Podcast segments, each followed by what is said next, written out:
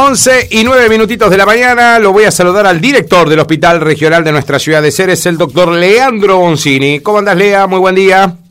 Hola Martín, buen día, ¿cómo te va? Muy bien, muy bien. Bueno, doctor, estamos en el mes rosa. ¿Qué impacto va teniendo la campaña de la mamografía? Bien, Martín. Afortunadamente, como cada año, eh, muy bien, paréntesis, año 2020, eh, por el tema de la pandemia, pero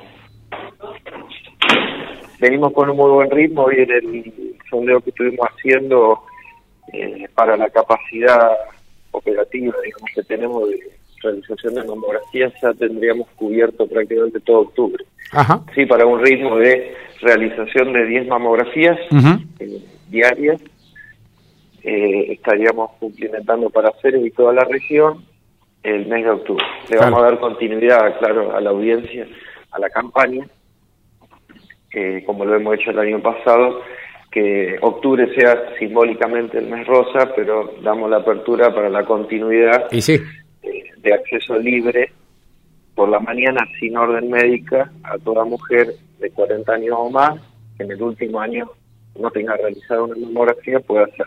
perfecto. Porque la mamografía se hace todos los días del año, doctor. Cualquier día se puede hacer, ¿no? Claro. Exactamente. Ah. Nosotros lo que liberamos es lo de la orden médica, Ajá. que no tenga orden médica. O sea, por eso mismo eh, octubre tiene esa particularidad, digamos. Claro, nos- lo es el mes eh, simbólico de la concientización y sensibilización al respecto de la lucha contra el cáncer de mama.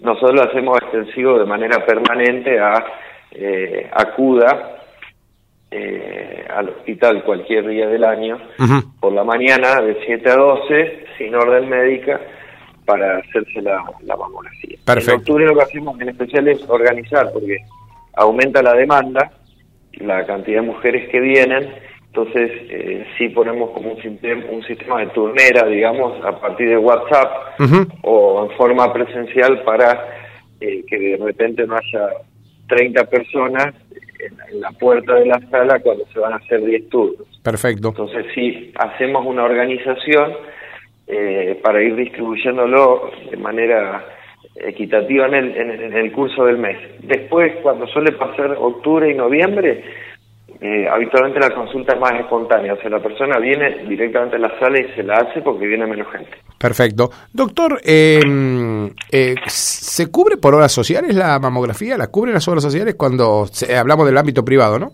Sí. Mire, sí, sí, sí, sí. Ah. IAPO lo que hace es liberar, eh, IAPO trabaja con el sistema de bonos asistenciales, Ah, lo que el IAPO, nuestra obra social provincial, ajá. lo que determina para el sector eh, privado durante el mes de octubre es que no se presenten los bonos asistenciales, o sea que Ajá. se libere. Claro. ¿sí? Y acá, por lo menos para con el hospital, eh, es con o sin obra social. Claro, La- sí, la, sí. La atención para la realización de mamografía. Si la persona después quiere dejar eh, la, la orden de consulta o un anexo que se firma, eh, para la mayoría de las obras sociales puede hacerlo a libre voluntad, pero el hospital no se lo va a exigir. Ajá. Perfecto. Doctor, está claro que una mamografía salva vidas, ¿no? Porque si se detecta más temprano, mejor se puede combatir el cáncer de mama. Y es el, el método por excelencia, digamos. Ujú. Es superador al autoexamen mamario, es superador al examen efectuado por el ginecólogo. No quiere decir que lo reemplaza, ¿no? Lo complementa, naturalmente, que la consulta para examen clínico en las mamas es superlativo, al igual que el examen de axila, pero la mamografía es por lejos el método de detección temprana donde tomado a tiempo el cáncer de mama hasta un 90% de los casos se alcanza tasa de curación. Mm, Perfecto. Así que bueno, doctor, le reiteramos entonces a las mujeres mayores de 40, eh, ¿hay espacios todavía? Usted me dijo que ya, ya tienen todo eh, asignado todo octubre y la van a estirar para noviembre. Sí, estaría restando la última semana de Ah, octubre, perfecto. pero se va a dar continuidad para todo lo que es noviembre y diciembre y probablemente desde inicio de 2023 sigamos con la misma dinámica. Perfecto. Doctor, ustedes a, a la par de, a la par de obviamente, eh, publicitar o promocionar esto de la mamografía, están realizando campañas paralelas en octubre. Estuvieron en la fiesta del zapallo. Eh, ¿qué, ¿Qué se asesora allí? Sí, sí, estamos con una actividad muy fuerte de promoción de la salud. Eh, estaba, está, perdón, lo del mes rosa, Mm. eh, eh, por cáncer de mama, lucha contra el cáncer de mama, y tenemos la campaña nacional de vacunación Ah, bien. el día 13 de, Mañana. de noviembre. Ah, 13 de noviembre. 13 Yo pensé que era noviembre, 13 de 13 de octubre. Perdón, perdón, perdón. Sí. estaba equivocado yo, Ahí. doctor. Mm. 13 de noviembre, sí. ¿Y cómo Eh, venimos con eso de la gente vacuna a los chicos o no? Bueno, eh, tenemos, eh, nuestra población objetivo son 850 niños 850. Ajá. y estamos en 175, o sea que llevamos un 20% de la población Uh, objetivo. faltan un montón. Sí, eh, estamos insistiendo mucho con las campañas de difusión eh, para la adherencia en caso de desconocimiento de la, de la población, también digamos con el trabajo del día a día con las personas que vacunamos, que a su vez retransmitan a otra persona eh, que vengan, desde sus padres por supuesto. Mm. Pero sí, una fuerte campaña, bueno, lo hemos hecho a través de ustedes, los medios de comunicación, Sí. a través de, de la página oficial Sí, pero se ve que nos viene dando muchos resultados, doctor. ¿eh? Estado WhatsApp. No, bueno, eh, también se sube un poquito en los días, eh, estos feriados o Ah. no laborales, todo eso va, la- se va, eh, el- la población objetivo se evalúa por el cumplimiento de metas por semana, o sea, hay como un porcentaje establecido por semana. Ajá. Ahora es como que repuntó el Ah. porcentaje de vacunación. Veníamos bajo, ahora repuntó. Sí se está insistiendo mucho desde, desde la provincia misma en difundir, difundir, difundir, difundir Claro. para aumentar eh, los márgenes de vacunación, porque esto puede representar un problema severísimo Y sí. eh, la reintroducción de, de enfermedades que han quedado en el recuerdo histórico lejano, como la polio, pero se empiezan a ver pequeñas situaciones en países limítrofes, en especial de Brasil, Mm. donde si uno no lo agarra a tiempo se puede ir de las manos con consecuencias eh, Tremendas. muy, muy, muy negativas para nuestros niños, así que bueno. Encima son Son chiquitines, son chiquitines, eh, la edad apuntada, la edad, eh, doctor, para vacunar es una edad que ellos no se pueden ir solos al hospital, digamos, estamos hablando de un adolescente que puede ir solo, y segundo, eh, no está ni escolarizada la edad esta todavía. Sí, Ah. sí, sí. Y ahí depende exclusivamente de, de su responsabilidad parental. Exacta, ah, bueno, usted, usted dio el clavo, digo, la responsabilidad no es del chiquitín, sino es de los padres, ¿no? Ah, Exactamente. Exacto. El resto somos facilitadores.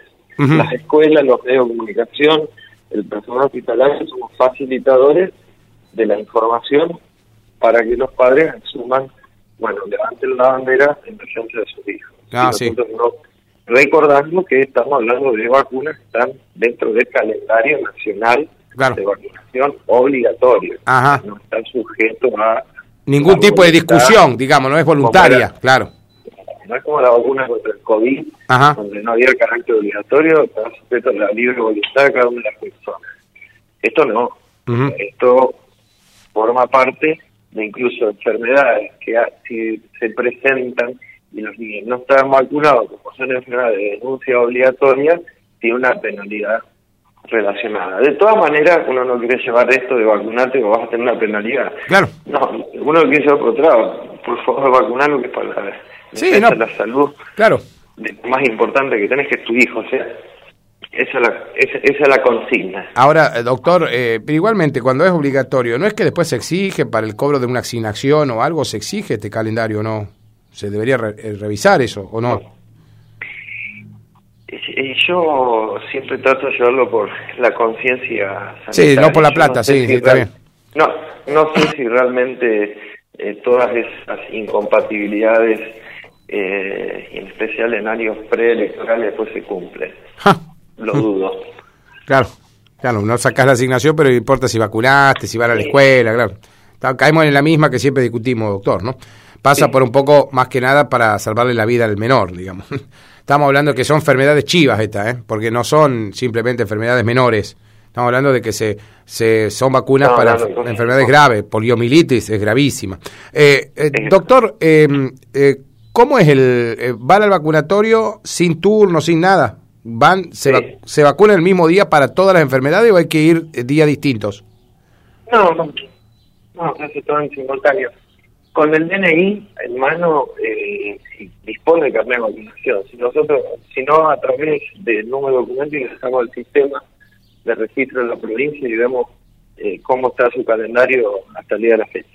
Ah, pero el mismo día se vacuna todo, doctor. Es decir, el mismo bracito se le pone toda la vacuna o en una sola vacuna. Depende de la, la, combinación de la vacuna disponible. Sí, pero habitualmente eso viene con triple triple asociación. ¿eh? Ajá. Eh, entonces eso agiliza evitar tantos pinchazos. Claro, está, bien, está bien, porque eh, algunos dicen que no hay que vacunarse todo el mismo día las dos vacunas, dicen algunos, ¿no? Va, no sé, qué sé yo. No sé, no, no, no, Tendremos que ver siempre la, disponibilidad de los lotes de vacuna que, que, asigna Nación y distribuye a sus provincias, eh, las, las, posibilidades que, que vienen. Habitualmente vienen siempre en triple o se trata que venga por cuádruple asociación. Mm. Eh, Eso es la cuestión de chequearlo. Poliomielitis se vacuna con una inyección también, ¿no? Antes era una gotita, no era la, la sabina oral. No. Exacto, ah. la que tuvo reemplazo con la vacuna Salk, que existe de antaño, digamos, esa vacuna, pero se la consideraba cuando la Sabin oral había intolerancia, eh, un niño muy deshidratado o con vómitos a repetición, se consideraba la posibilidad de pasarlo a la, a la Salk en inyectarse.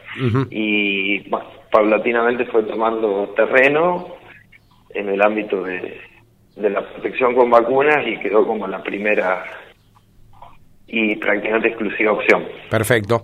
Bueno, entonces le estamos pidiendo a toda la gente que no vacunó a los chicos todavía, tiene tiempo hasta el 13 de noviembre. Eh, igualmente después quedan las dosis, doctor, ¿no? Nosotros hicimos 13 de noviembre como para reforzar la campaña, pero después se puede vacunar tranquilamente. Sí, ah. la, la, idea de las campañas justamente es hacer algo masivo y establecer una, una meta, un objetivo en el tiempo, decir, bueno, empieza tal día y termina tal día. Esa es una, una campaña, justamente. Cuando no, cuando no se determina una fecha, se denomina programa, entonces se le da una continuidad, pero siempre, eh, viniendo de campaña de esta magnitud, se pueden hacer eh, algunas extensiones, pero poniendo una fecha determinada. Perfecto. Del 13 al 28 de noviembre, bueno, se verá, pero hasta ahora pensemos hasta el 13 de noviembre. Perfecto. Doctor, eh, saliendo de estas dos campañas, una mamografía, mes rosa, otra campaña de vacunación para menores, eh, para los más chiquitos de la familia, eh, ¿qué otras cosas paralelas están pasando en el Hospital de Ceres con respecto al tema de atención? ¿En el consultorio está todo normal? ¿Está trabajándose a buen ritmo? ¿O hay alguna, alguna especialidad que esté un poco demorada? Yo que lo voy a llevar por este, por este lado. El otro día con una de tus colegas hablábamos si ahora hay más cáncer de mama que antes. Yo creo que eh, lo que ha aumentado es la oferta eh, de los servicios de salud, público-privado, eh, y que hay mayor registro, por ende hay mayor visibilización, las campañas tienen mayor grado de difusión por las redes sociales, por los medios. No digo que en seres antes no había cáncer. creo que siempre lo hubo, pero ahí hay mayor grado de visibilización. Claro. Pensemos que el hospital dispone mamógrafos desde algunos meses después de su inauguración. Nosotros llevamos casi 6.000 proyecciones mamográficas realizadas en cinco años. Eso antes no lo teníamos en la parte pública. O sea que la posibilidad de detectar tempranamente un cáncer de mama eh, ha hecho un cambio de paradigma en seis años. No teníamos la posibilidad de hacer un complemento ecográfico ante un nódulo sospechoso en la mama, ni la posibilidad de una punción guiada por, por ecografía para hacer una biopsia y determinar si era benigno o maligno. Claro. También se ha quintuplicado la realización de Papa Nicolau para hacer eh, el diagnóstico de cáncer de cuello y se ha hecho la incorporación de un oncólogo. Creo que la posibilidad de tener una mayor oferta de los métodos relacionados con de la detección cáncer mm. ha llevado un registro un registro más amplio. Sí, sí, sí. No quita ni opaca de que existe probablemente, digo probablemente, pues no hay ningún estudio de investigación que haga una relación directa. Eh, esto no, no resta que por mayor registro uno deje de tener en cuenta potenciales factores relacionado con la aparición de cáncer en seres. Siempre lo hablamos. La polución ambiental, que pone la cuestión de agrotóxicos, si bien hay un perimetraje libre de estas sustancias, eh, altamente tóxicas para el humano, en su exposición crónica, la polución de la Ruta 34, el polvillo ambiental, las eventuales quemas de los basurales, por el motivo que, fuese, eh, determinadas cuestiones que pueden estar relacionadas con el agua y la, presencia de arsénico, en el hidroarsenicismo crónico, eso no quita, digamos, eso está, será materia, bueno, la, que eran las fábricas de plomo, eh, por supuesto, también es otro factor de toxicidad ambiental. Todo eso, más lo que juega la herencia, lo que juega la genética y otras cuestiones que pueden estar relacionadas con cuestiones hormonales, hacen el combo de la aparición de, tumores, algunos con mayor grado en relación a la herencia que otro, pero bueno, es un análisis estadístico, es decir, que ha cambiado con el paso de los años el número de cáncer, bueno, el factor de contaminante está, lo que sí cambió es el registro y la posibilidad que la gente acceda a detectar de manera más temprana el cáncer. Y esto viene al hilo de la cuestión que me preguntas, que es un tema que nosotros estamos viendo cada vez más, y no porque ahora estemos viendo mucho significa que antes no había. Nosotros consideramos que ha aumentado la visibilización de un problema clásicamente metido bajo la alfombra, que son las situaciones de violencia sexual, en especial con niños, niñas y adolescentes. ¿Eso aumentó también, doctor? Eso aumenta en un sentido exponencial. Epa. Nosotros tenemos prácticamente, voy a ser muy cauto por la razón de la confidencia, Está bien. esto es sagrado, es sagrado, mm. pero tenemos prácticamente en los últimos 14 días cuatro casos. Cuatro casos de violencia sexual. Mm. Eh, está manteniendo una situación constante, así como la otra vez yo transmitía que el acceso, justamente con vos, de este tema, a lo que es eh, la legislación por interrupción legal del embarazo, claro. interrupción voluntaria del embarazo, mm. está manteniendo una constante semanal, mm. también estamos empezando a ver una constante de casos en el tiempo de las situaciones relacionadas con la violencia sexual, especialmente niños, niñas y adolescentes. Qué bárbaro. Eh, doctor, ¿y estos casos cómo se manejan? Más allá de la confidencialidad que usted tiene por ser eh, justamente eh, la parte de la salud y la atención, eso se maneja en la justicia. Después se hace una denuncia, ¿cómo, cómo se actúa con, con las otras esferas, no? Sí, hemos tenido hace poquito ya una reunión con representación del Ministerio Público de la Acusación para empezar a eh, pulir eh, detalles y, trabajar eh, en coordinación con las distintas instituciones que estarían representadas por Fiscalía, Secretaría de la Niñez, mm. Adolescencia, Familia y el municipio, con la policía eh, tratar, bueno, de ir encontrando un camino para protocolizar y dar respuesta también en función a los recursos que se disponen. Claro, claro. El recurso que se dispone, yo creo que se pone mucho énfasis, por ejemplo, la misma gente del Ministerio Público de Protección decía eh, la figura del médico policial. Lo que pasa es que eh, cuando se presenta una situación eh, así pueden ser situaciones de larga data, que habitualmente es lo que vemos, habitualmente es lo que vemos, situaciones de violencia sexual de muchísimos años, de muchos años, donde ese niño o niña ya es como que ha naturalizado esa cuestión, porque en el los casos mm. ocurren dentro del mismo domicilio, claro. o sea, con gente del vínculo de confianza, Casi siempre. Ah. Casi siempre. No, 90% de los casos, 9 de cada 10. 9 mm. de cada 10. O situaciones eh, agudas, podemos decir, eh, que no que no hay un antecedente previo que habitualmente puede estar relacionado con alguien que no forma parte del círculo de confianza de esa de esa persona. O sea... Eh, entonces, cuando eso se presenta, eh, puede, puede ser una consulta espontánea a, la guardia del hospital. Sí, sí. Eh, sí representan situaciones de instancia pública, esto ya no es más privado, ya no es una cuestión de que si uno toma cierto grado de no puede hacer nada, no tiene la obligación de hacerlo saber. No, no solamente puede ser salud o lo que se cree que puede ser siempre la policía, puede ser la escuela, puede ser cualquier institución del orden público o privado de exponer esta situación para que se tomen cartas en el asunto. Claro. Mm. Pasa, a ser un, pasa a ser un tema, eh, doctor, que involucra varios, varios, ¿no? Actores. No solamente, claro, lo policial, porque parece que tendría que ser una crónica policial eso, ¿no? Exacto. Ah. No, no, no. O sea, nosotros la, situación acá que estamos planteando directamente es decir, bueno, a ver, se presenta una de estas eh, presunciones, bueno, damos aviso a la fiscal, eh, de cualquier fiscales, tenemos un cronograma de guardias, tenemos su número de teléfono, llamamos, ponemos la situación, eh, desde la fiscalía y o nosotros al mismo tiempo avisamos a Niñez en el municipio, cuando se genera el oficio se da aviso a la policía y bueno, ahí hay que empezar a articular toda una serie de cuestiones sobre quién va a realizar el examen eh, médicos según la especialidad sin pediatría y ginecología, para es, eh, la población pediátrica en especial.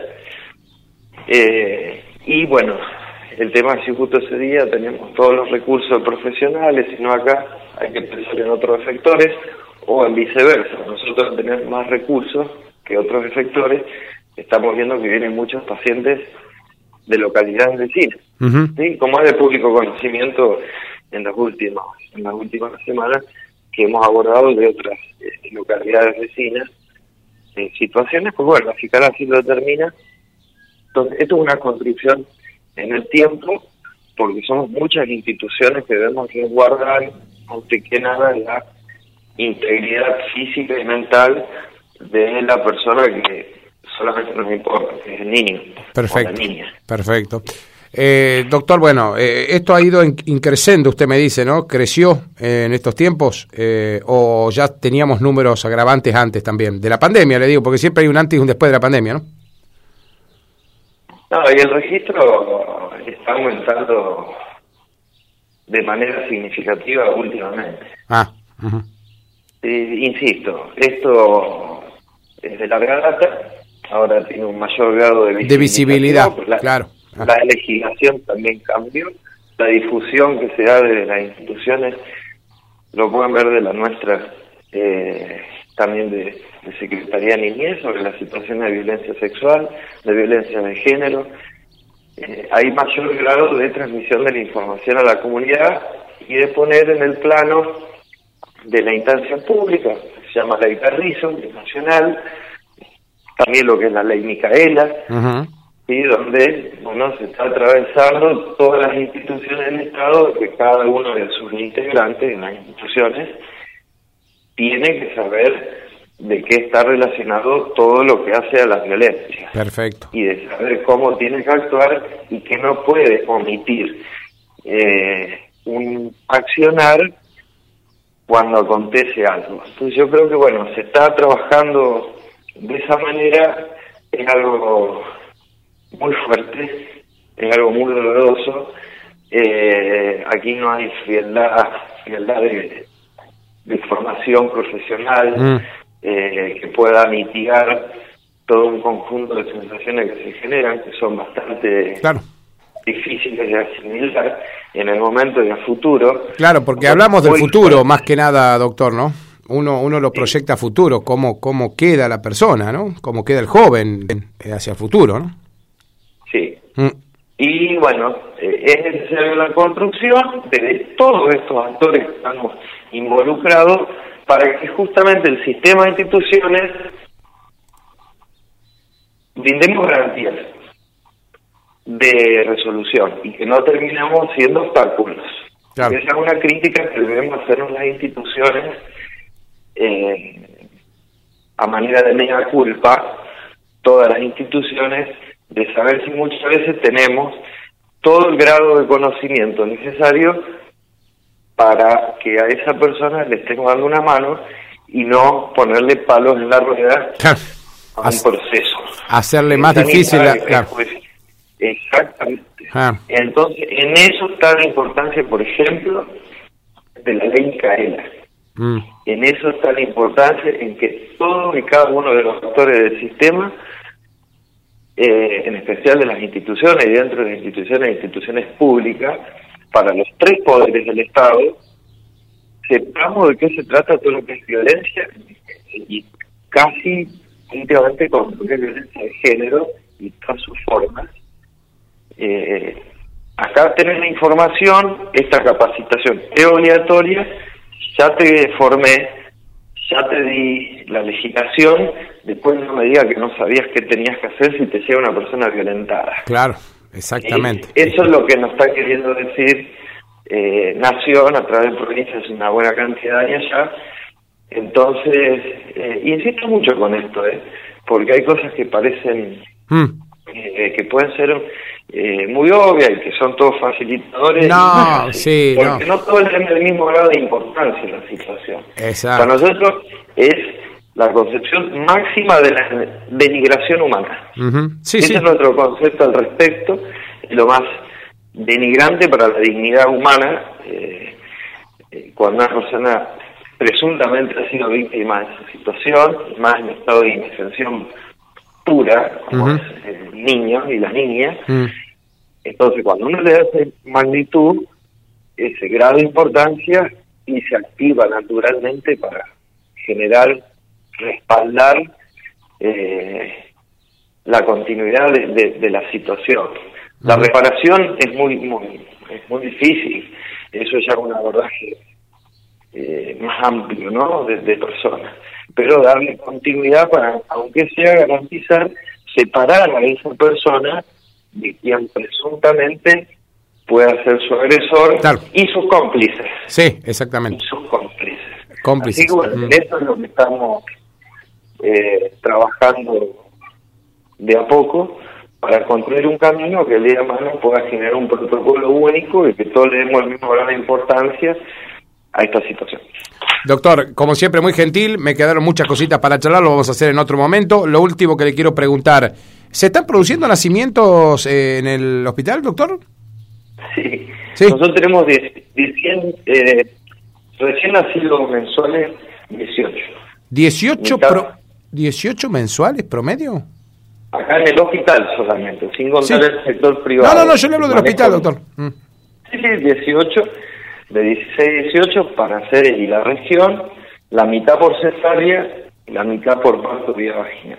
Ah, bueno. Al respecto, le quiero transmitir una buena información a la comunidad, para nosotros es importantísimo, no solamente como institución, sino como representante de la salud pública de la ciudad y la región, incorporamos probablemente dos nuevos pediatras al hospital de Ceres que ya han tomado funciones, el doctor Rocha el día sábado pasado, la doctora Paula Mariana el día de ayer, eh, que vamos a empezar a trabajar con un sistema de pediatría a modo de guardia, permanente, activa con el profesional dentro de la institución, y que al menos por el cronograma que se ha diseñado este mes, 26 de los 31 días que tiene octubre van a estar con cobertura permanente por pediatría. Muy bien, así sería el quinto profesional eh, en pediatría que hemos podido incorporar, teniendo en cuenta de la inauguración que teníamos uno solo. Eh, hoy ya, bueno, tenemos el staff con cinco. Muy bien, así que llegamos al número de cinco pediatras, doctor. Sí, sí. Parece utópico lo que estamos proponiendo. Un camino, un camino de construcción largo y dificultoso. Recordábamos en ese momento cuando se inauguró una movilización provincial del Ejecutivo gubernamental en búsqueda de pediatra para el hospital de serie que estaba a punto de inaugurarse. Creo que todo lo podemos recordar. Todos los medios de comunicación se ha hecho la, convocatoria en su momento.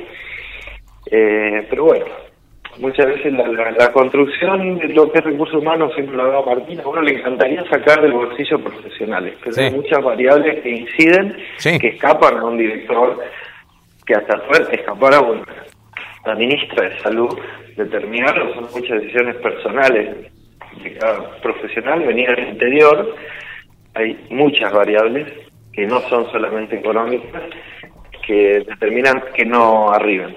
Pero bueno, en este caso eh, se ha concretado y tenemos que ir dándole continuidad en el tiempo para asegurar su permanencia. Gracias, doctor, como siempre. Muy gentil por atendernos. ¿eh? Abrazo grande, Martín, y cariños para toda la audiencia.